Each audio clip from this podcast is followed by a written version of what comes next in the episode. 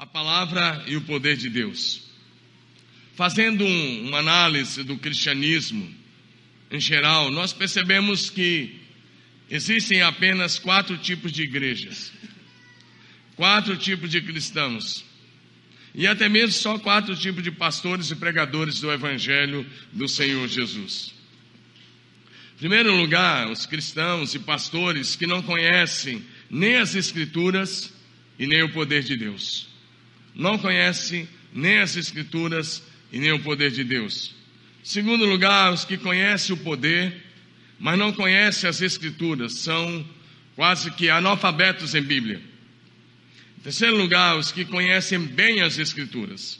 E aí entra o cristianismo histórico, de um modo geral. Conhece bem as Escrituras, mas não conhece o poder de Deus. Rejeita os dons do Espírito Santo. Rejeita as manifestações do Espírito, as suas operações, os seus milagres e os seus ministérios.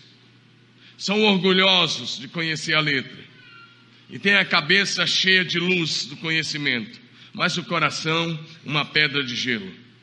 E eu acredito que isso também não agrada a Deus, e eu já fui um desses, eu venho desse cristianismo. Eu já somei a fileira desse terceiro grupo. O quarto grupo, aqueles que conhecem bem as Escrituras e conhecem também o poder de Deus, e equilibram a palavra e o poder de Deus. Então passam a experimentar crescimento exponencial, avivamento e grandes milagres. A igreja em Marília, onde eu tenho o privilégio de servir como pastor, quando eu assumi, ela tinha um pouco mais de 100 membros, um pouco mais de 100 pessoas, e uma frequência de 80, 90 pessoas domingos à noite. E começamos a trabalhar e Deus tem agido tanto, tanto, tanto. Hoje nós temos mais de 7.500 pessoas nas nossas células. E nós temos mais de 5.500 membros na sede, fora os polos, as igrejas filhas. Isso porque começamos a aplicar esse princípio, equilibrando a palavra e o poder de Deus sempre, porque entendemos que foi assim que Jesus e os apóstolos fizeram. A Bíblia diz para gente, em Atos 7, 22, que Moisés foi um homem profundamente conhecedor de toda a ciência dos egípcios. Mas a Bíblia disse uma informação nesse versículo, que ele era poderoso em palavras e obras. Creio que isso que o Espírito de Deus quer resgatar nesses dias.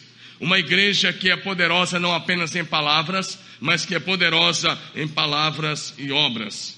O que nos impede, como igreja do Senhor dessa geração, de viver a palavra experimentar o poder de Deus na prática ministerial e no dia a dia da igreja, nas células, ao meu ver, é a nossa tradição. E tradição é a fé viva daqueles que já morreram. E tradicionalismo é a fé morta daqueles que ainda estão vivos. E tem muita gente tentando manter viva a fé daqueles que já morreram, e muita gente viva vivendo uma fé morta. E isso não agrada a Deus, isso impede de viver esse equilíbrio entre a palavra e o poder de Deus nas nossas vidas.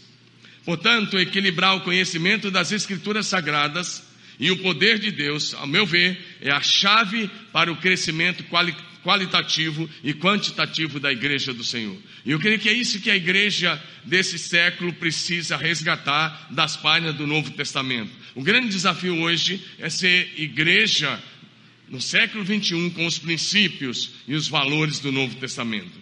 E a gente só vai viver esses princípios, esses valores, mais uma vez repito, se houver esse equilíbrio entre a palavra e o poder de Deus. Primeira coisa então que quero enumerar o Senhor Jesus sempre equilibrou o ensino e a pregação com a manifestação do poder de Deus. Por exemplo, Evangelho de Lucas, capítulo 7, versos 18 a 22, nós lemos que João Batista mandou dois dos seus discípulos ir até Jesus. E eles foram até Jesus com uma pergunta. João Batista estava preso e bate uma dúvida nele lá no cárcere, e ele manda dois de seus discípulos até Jesus com uma interrogação. E a interrogação era a seguinte: era a seguinte: és tu aquele que havia de vir, ou nós temos que esperar outro? E Jesus, de acordo com o relato do evangelista Lucas, me parece que Jesus diz aos dois discípulos de João: fique aqui esse dia, presta atenção no que vai acontecer. E me parece que no final do dia, Jesus olha para os dois e diz: Agora vão, e digam para João que vocês viram e ouviram. Presta bem atenção nesse termo. Voltem e contem o que vocês viram e o que vocês ouviram. Quando a igreja conhece bem as Escrituras, mas ela não experimenta o poder, ela prega apenas aos ouvidos das pessoas. Mas quando a igreja manifesta o poder de Deus, ela prega não apenas aos ouvidos, mas ela prega aos olhos das pessoas. Lá em nossa igreja nós temos a cadeira do milagre e nós temos mais de 750 células. São, nossas células são grandes nas casas e em determinado momento na célula as pessoas que estão enfermas ou que estão precisando de um milagre, não tem nada a ver com a cadeira, é só para ter um lugar fixo. Elas se sentam na cadeira e a célula toda se reúne em volta e a célula ora. E muitos, muitos milagres acontecem nas nossas células, porque nós estamos buscando exatamente isso: viver a palavra, mas também experimentar o poder de Deus. Nós queremos que isso é para hoje, é para a igreja de Jesus desses dias. Acabamos de ouvir um testemunho da querida irmã que deu testemunho isso me edificou muito e eu sei que isso é para todo o povo de Deus. Diga amém. amém. Então Jesus olha para os discípulos de João Batista e Jesus diz: Olha, digo que vocês viram: os cegos veem, os coxos andam, os leprosos são purificados, os mortos são ressurretos, os que estão endemoniados são libertos. E ele disse: aos pobres é pregado o evangelho. Está em Lucas 7, de 18 a 22. Ou seja, mais uma vez, Jesus pregava a palavra, mas enquanto pregava a palavra, ele parava as pregações e manifestava o poder. Alguém vinha, tocava nele, alguém vinha, falava com ele, alguém vinha, era curado. As coisas iam acontecendo simultaneamente. Enquanto ensinava, enquanto pregava, os milagres aconteciam. E isso precisa ser resgatado como valor e como princípio para a igreja desse início de século. Como pregar a palavra, então, e demonstrar o poder de Deus? Primeira coisa que eu vejo, e eu sei que as igrejas batistas têm muito isso, eu sou da convenção batista, ah, é o caráter de Cristo. Primeira coisa, você só pode pregar a palavra e demonstrar o poder se você tiver o caráter de Jesus, caráter santo, tendo coerência entre o discurso e a prática. Tiago 2,12 vai dizer para a gente: assim falar e assim proceder, ou assim falar e assim proceder. A segunda maneira de pregar e demonstrar a palavra e o poder, ao meu ver, é realizar milagres, sinais e prodígios. Essa é a única maneira de pregarmos o evangelho integral. As pessoas, quando pensam em evangelho integral, às vezes só pensam no lado social, mas eu penso que pregar o evangelho e apresentar só o lado social não é o evangelho na sua integralidade. O evangelho integral, para sermos continuadores da missão com que Jesus começou, nós temos que pregar a palavra, mas temos que realizar sinais e prodígios no meio do povo, e isso é para hoje. Lucas vai dizer isso para a gente. Atos 19, 11 e 12 vai dizer para a gente que Deus, pelas mãos de Paulo, fazia, realizava milagres extraordinários. Era, isso foi na cidade de Éfeso, uma grande cidade da Ásia Menor. E quando Paulo está lá pregando, a demanda era tão grande, muitas conversões, milhares de pessoas. Em alguns momentos ele não tinha como atender, e as pessoas pegavam os próprios lenços e aventais de Paulo e até colocavam sobre alguns enfermos e alguns processos, e as pessoas eram curadas e eram libertas. Não estou dizendo você fazer doutrina sobre isso, porque dependendo do que estiver acontecendo com você, se você colocar o lenço, a pessoa pode pegar até uma gripe. Mas eu estou querendo dizer a você que Deus usou até os lenços de Paulo. E Deus não mudou. Ele é o mesmo. Jesus Cristo faz o mesmo hoje. Ah, estive na Índia há dois anos atrás, numa viagem de 18 dias, em um dos nossos cultos, um garoto de 8 para 9 anos que nunca tinha andado. Ele foi levado pelos pais, ele parecia um boneco de pano, aqueles assim que você levanta e fica todo mole, não tinha como. E nós oramos por ele. E acabamos de orar e vimos esse garoto sair andando dali.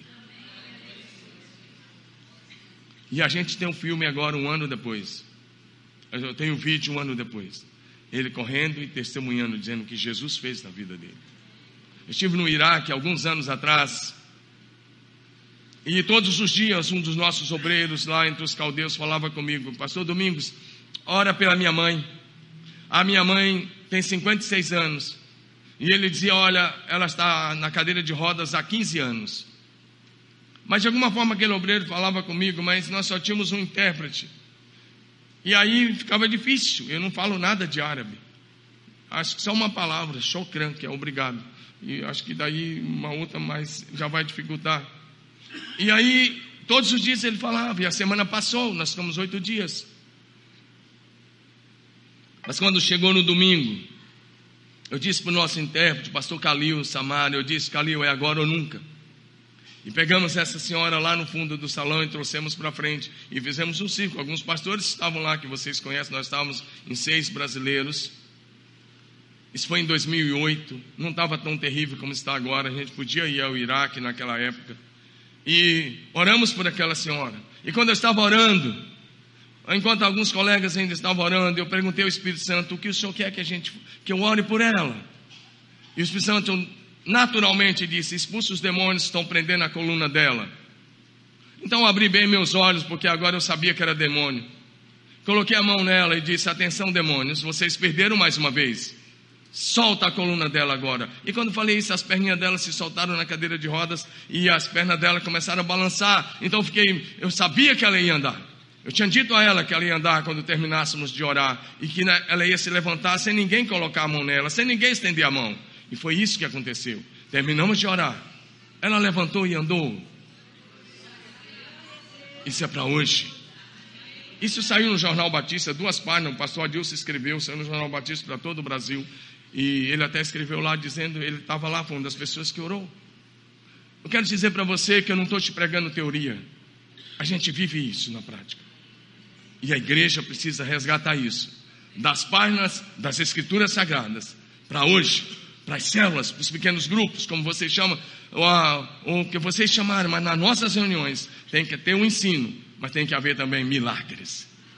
Porque se servimos ao Jesus vivo, ele faz as mesmas coisas hoje. Amém? O Senhor Jesus exerceu o seu ministério, e nós sabemos isso da teologia que estudamos, como profeta, sacerdote e rei. Como profeta, Jesus é e continuará sendo sempre a voz de Deus para o seu povo e para toda a humanidade. Vou botar minha mão aqui porque eu não, quero, não posso dar um passo para trás. Como profeta, vou repetir: Jesus é e continuará sendo a voz de Deus para a humanidade e para o seu povo. Como sacerdote, Jesus foi, é e continuará sendo o nosso intercessor à direita do Pai, ou seja, ele é o nosso sumo sacerdote. E como rei, Jesus exerce toda a autoridade sobre todas as coisas. Mateus 28, 18, ele diz: Toda a autoridade me foi dada no céu e na terra.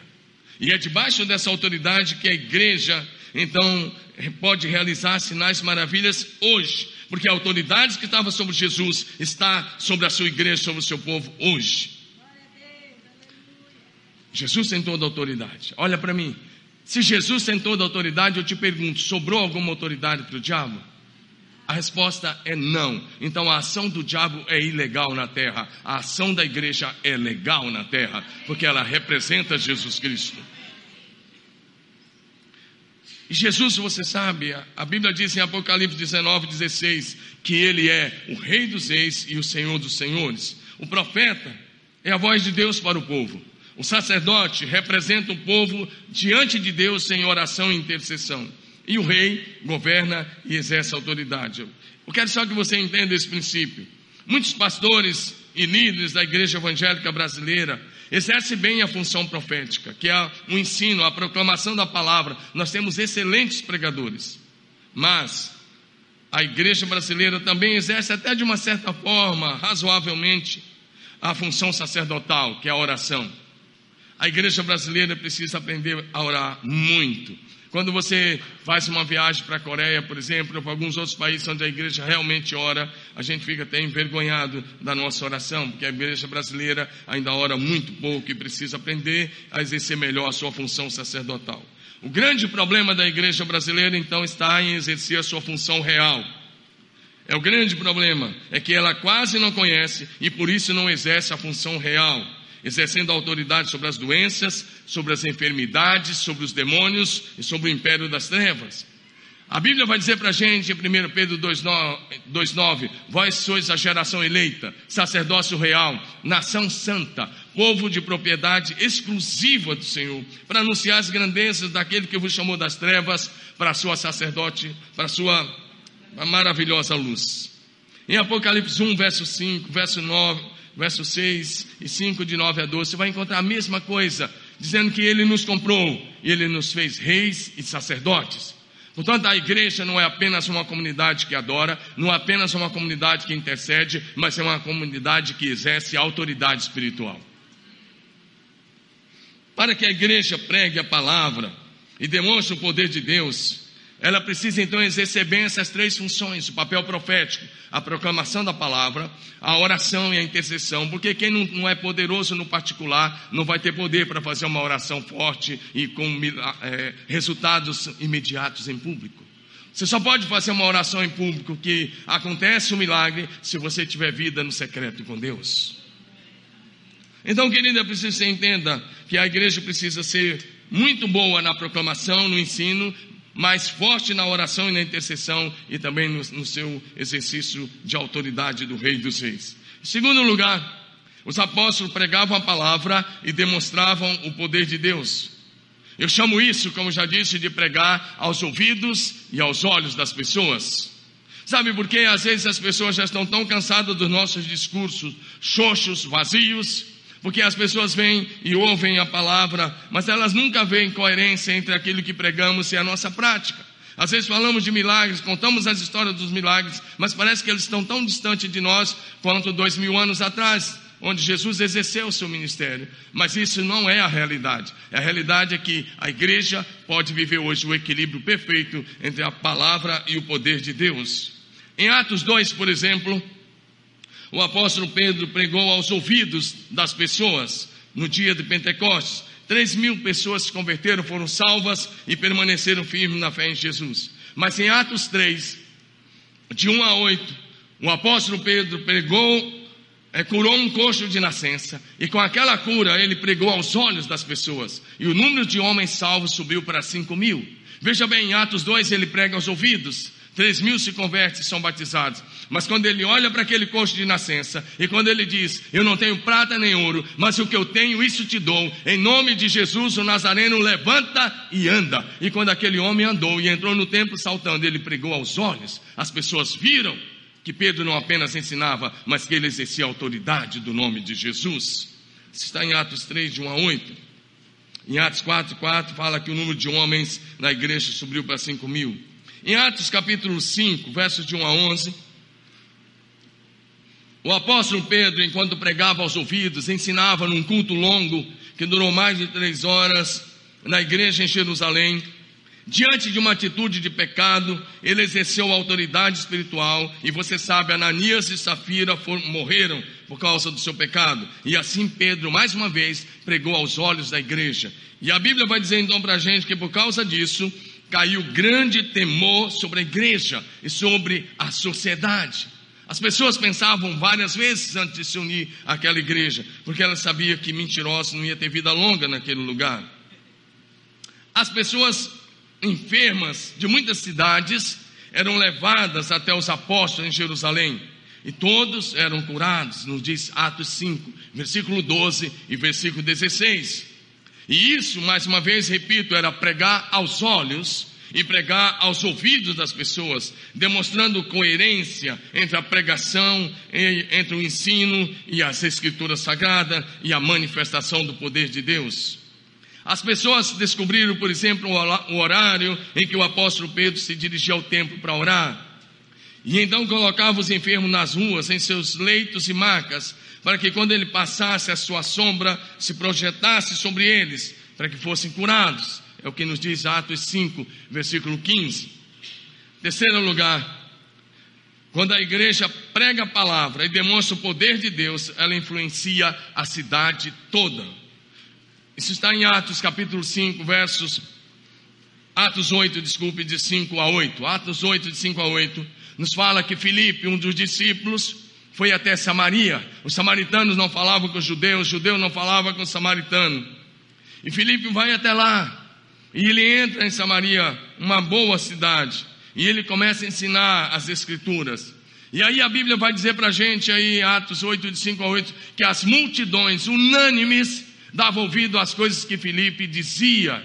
E a Bíblia diz: porque ele curava os enfermos, expulsava os demônios, libertava os cativos, porque ele foi equilibrando as escrituras e foi demonstrando o poder de Deus em Samaria. O nome de Jesus foi exaltado naquela cidade. E mais uma vez, o que acontece em Samaria é que Filipe prega aos ouvidos, mas prega aos olhos.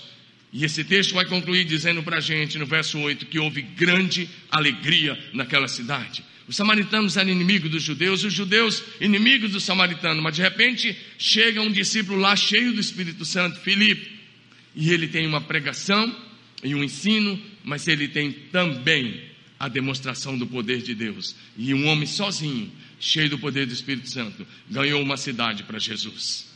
Diga amém. Ganhou uma cidade para Jesus, promoveu alegria na cidade. Quando a igreja age assim, quando a célula age assim, a cidade reconhece que Deus está no nosso meio. E que não é apenas, nós não apenas cultuamos, cantamos e discussamos, não. Eles veem Deus na prática. Eles sabem que Deus está conosco. O apóstolo Paulo ganhou uma grande parte de várias cidades para Jesus Cristo. E Pedro sempre equilibrou a palavra, Paulo sempre equilibrou a palavra e o poder do nome de Jesus. Eu já disse para vocês mencionando, por exemplo, Atos 19, 11 e 12. Mas onde Paulo ia, a sua mensagem era uma mensagem de equilíbrio e demonstração do Espírito Santo e do poder de Deus. Sabe por quê? Nós ensinamos o que sabemos e repartimos aquilo que temos. Sabe por que muitas vezes não fazemos isso? Porque nós temos a cabeça cheia da teoria do Evangelho, mas muitas vezes o nosso coração está vazio do poder de Deus. E aí nós temos medo de orar e ser envergonhados. Aí nós temos medo de orar e fazemos aquela oraçãozinha de faz de conta, fazemos aquela oraçãozinha que é só uma desculpa. No início do meu ministério eu fui assim. Eu saí de seminário eu lembro que em alguns momentos eu precisava orar por cura. E aí eu ficava, Senhor, se for, se for da tua vontade, então o Senhor cure. E depois eu fui olhando para a palavra de Deus e fui vendo que era totalmente diferente. Então comecei a orar como deve ser ministrando a cura como deve ser ministrado. E temos visto muitos milagres. No ano de 2002 eu tive um câncer na rinofaringe. Eu estava com 40 anos na época, né? É, você já sabe então, estou com 54 anos agora. Eu estava com 40 anos, eu tive um câncer muito sério. Ele era do tamanho de um ovo de galinha normal, 5 centímetros de comprimento, 3 de largura na base. Minha família foi lá, minha irmã foi lá me visitar, meu cunhado, minha família toda. E, e foi um, eu já estava em Marília. Foram dias muito difíceis, não era de alcance cirúrgico, bem atrás do céu da boca, e o câncer era enorme. E eu ousei perguntar para alguns médicos da igreja, amigos meus, quais eram as minhas chances, e eles não queriam falar. Mas um dia eu sentei com um médico muito especial, que é mais chegado do que um irmão, e eu disse a ele: quais são as minhas chances? Ele olhou para mim e disse: Você tem dívida? Eu falei: Não, não tenho. Graças a Deus não tenho. Eu vivo com equilíbrio. Ele falou: Se tiver, eu pago. Ah. Aí ele falou assim: Cara, curte bem os teus filhos. Minha filha estava com 11 para 12 anos meu filho com 9 anos. E sabe de uma coisa? Ele disse: Curte bem os teus filhos, porque dois a três meses, cara, se não houver um milagre, um abraço. Essas foram as palavras do médico. Eu olhei para ele, estava a menos de um metro de distância de mim, e eu disse a ele: Vai haver um milagre. Sabe o que eu fazia, queridos? Todos os dias eu me levantava, todos os dias, fazendo químio. Fiz quimioterapia durante vários meses, radioterapia, braquiterapia. E sabe, todos os dias me levantava, olhava no espelho e dizia: Pelas pisaduras do Senhor Jesus Cristo eu fui curado. Eu nunca disse assim, eu serei curado. Eu nunca disse, ah, nem no presente eu dizia, fui curado. Eu colocava no passado, pelas pisaduras de Jesus eu fui curado. Sete meses. E depois de sete meses tratamento bem intensivo, químio, rádio, bracterapia no final, eu recebi minha primeira alta. De dois meses, um tempo de descanso que a garganta estava muito queimada, estava muito difícil. Então, no dia que fizeram nove meses, um médico muito especial lá do Sírio Libanês. Ele olhou para mim, a última parte foi no Sírio Libanês, a primeira parte foi toda lá em Jaú, no Hospital Amaral Carvalho, que é um hospital só para gente com câncer. E ele disse: você está curado. Amém, amados? Então você está olhando para um cara aqui que é um milagre. Um cara que ia morrer aos 40 anos. Mas a igreja orou. Gente no Brasil, em vários lugares, oraram. E estou aqui diante de você para dizer que Jesus cura câncer hoje, sem cirurgia.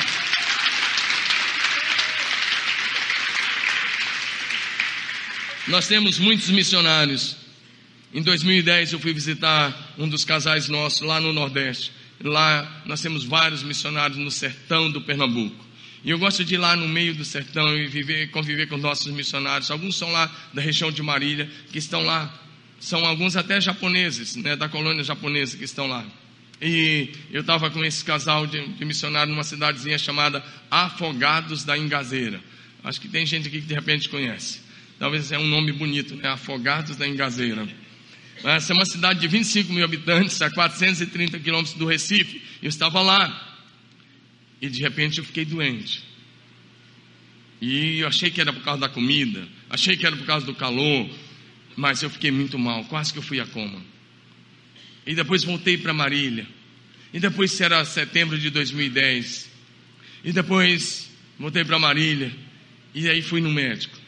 E a minha glicemia estava quando cheguei no médico, naquele dia era uma, uma manhã, não tinha nem me alimentado, ela estava 479. Ninguém da minha família tinha isso, mas eu estava com, agora com a diabetes muito séria. Comecei o tratamento e durante 45 dias eu não lia nem ao dó. Sabe que sabe que para mim essa sensação de perder a visão era pior do que a sensação do câncer. Porque o diabo chegava para mim e falava: Você acha que a igreja agora vai querer um pastor cego? E durante 45 dias podia colocar, eu só via luzes, só via luz, uma infecção na cristalina, nos dois olhos. Todos os dias, uma irmã que eu havia orado por ela, nós temos uma membro da igreja, o nome dela é Márcia, e ela, aos 32 anos, ela teve um AVC e paralisou o lado direito todo. Mas um dia orei por ela e ela foi curada naquele dia. Completamente curada, já teve dois filhos depois da cura. E estava lá muito firme, uma líder de célula muito especial. E essa irmã, ela resolveu abraçar minha causa por gratidão e todos os dias ela ligava no meu celular e dizia uma frase. Ela não falava alô, ela não perguntava como é que estava, ela ela sabia o que ela tinha recebido de Deus, então ela só dizia, eu falava alô, e ela dizia, querido pastor, estou ligando para dizer que pelas pisaduras de Jesus você foi curado. 45 ligações, 45 dias. E depois de 45 dias, eu voltei a ler com óculos na letra do tamanho 56. Mas já era alguma coisa. Já era alguma coisa. Então fui para o Chile, para uma viagem missionária. Nós também temos missionários no Chile lá no deserto do Atacama, uma região difícil, fui para o alto, altiplano, a 2.800 metros, 3.000 metros de altitude. Eu disse, Deus, quando eu voltar, eu preciso ler a Bíblia é, na letra tamanho gigante. E quando eu voltei, eu estava lendo a Bíblia na letra extra gigante. Diga amém. amém. E hoje eu não tomo insulina, eu tomava insulina cinco vezes ao dia. Eu tomo apenas um glifage ah, três vezes ao dia, de manhã, meio-dia e à noite. Só isso um glifage. Eu saí da insulina. Você está olhando para um cara que venceu a diabetes, para a glória de Deus. Para te dizer, estou te contando isso para te ajudar na tua fé. Eu não vim aqui para contar meu testemunho, mas só para dizer: olha, Jesus é o mesmo hoje.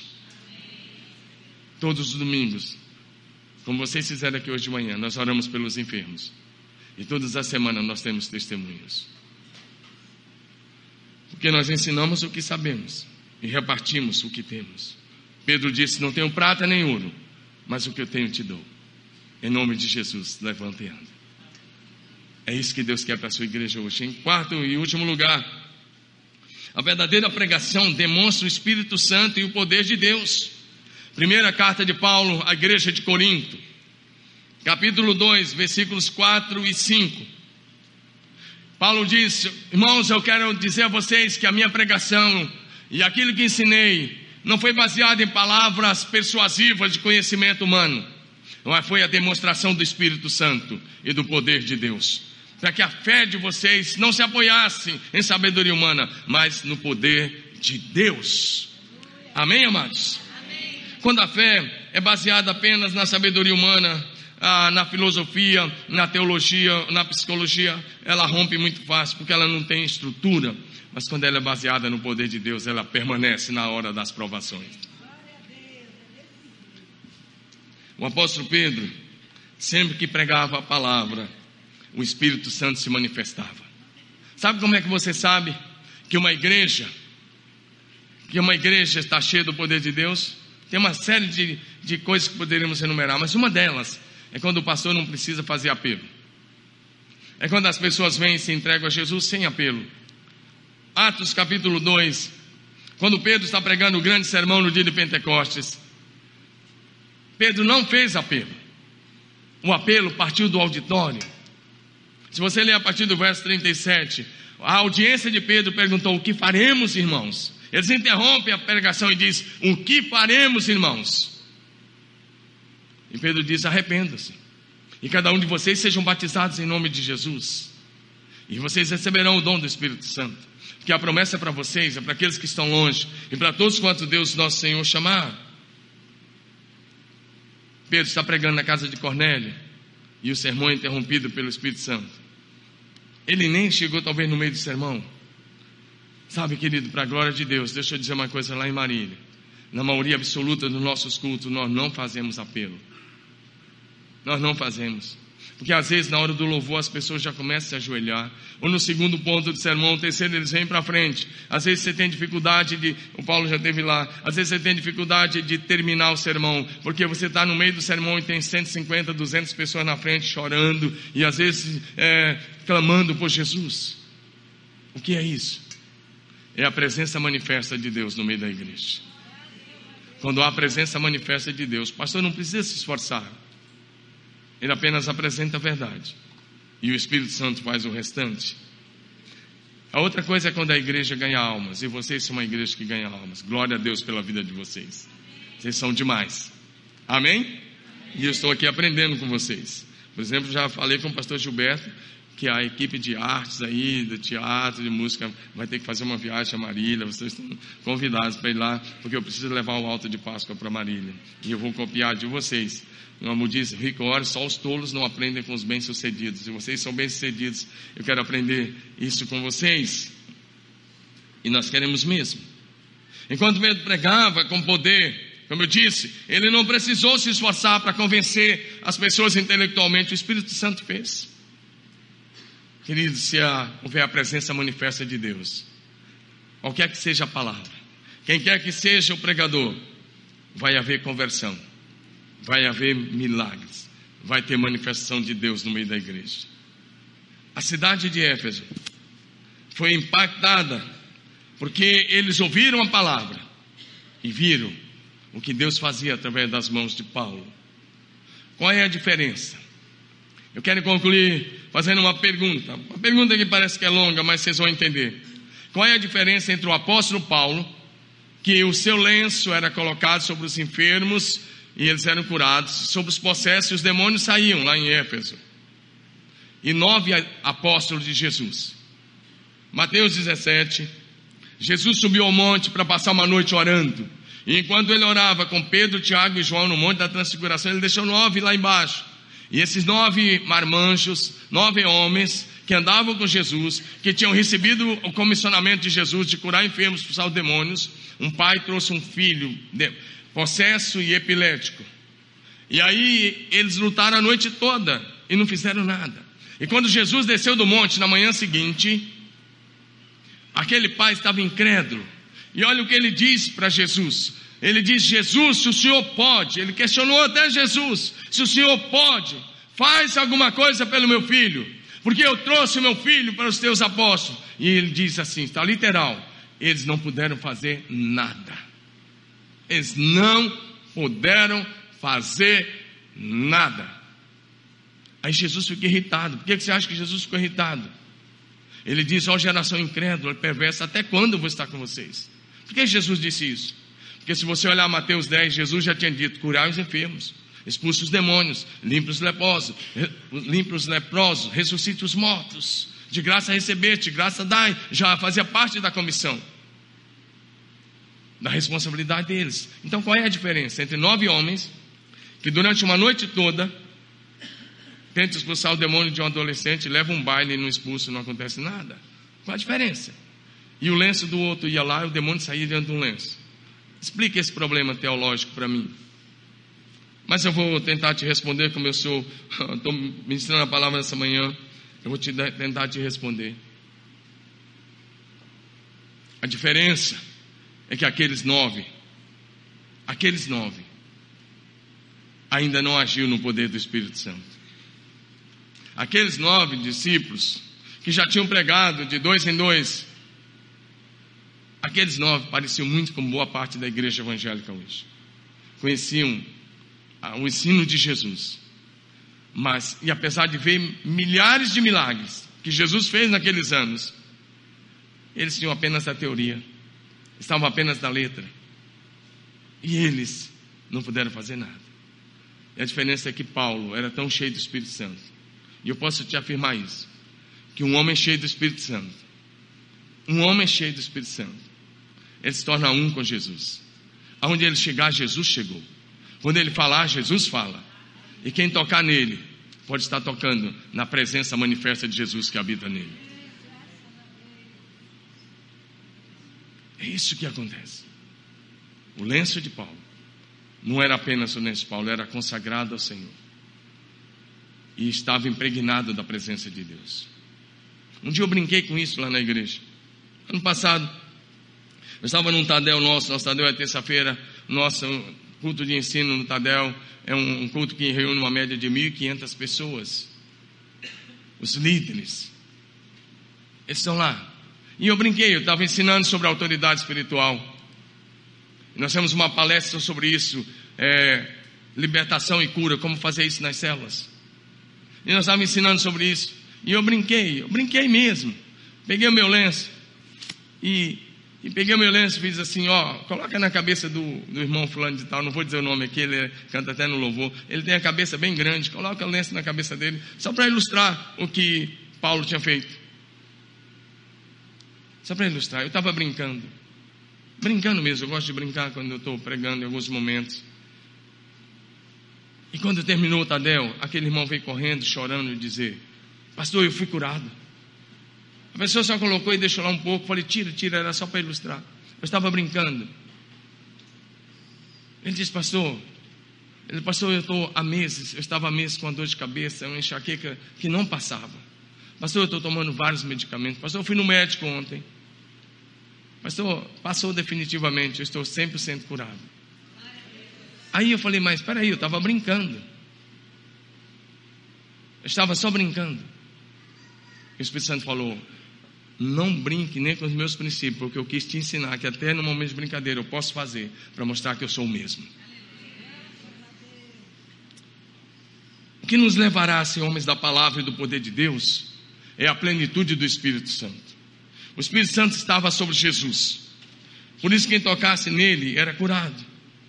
Deus, o Pai, ungiu a Jesus com o Espírito Santo e com poder. Atos 10, 38. Por isso a Bíblia diz que ele andou por todos os lugares fazendo bem e curando todos os oprimidos do diabo, porque Deus era com ele. A presença do Espírito Santo era muito real na vida do apóstolo Pedro, diz Atos 5,14. A presença de Deus pelo Espírito Santo era muito real na vida do apóstolo Paulo, por isso ele escreveu metade do Novo Testamento e por isso ele plantou as igrejas por toda a Ásia Menor e parte da Europa.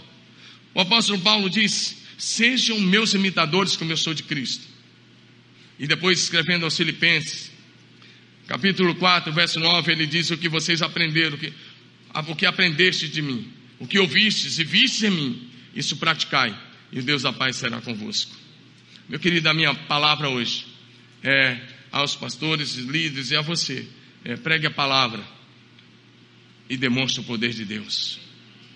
E o nome do Senhor, então será glorificado.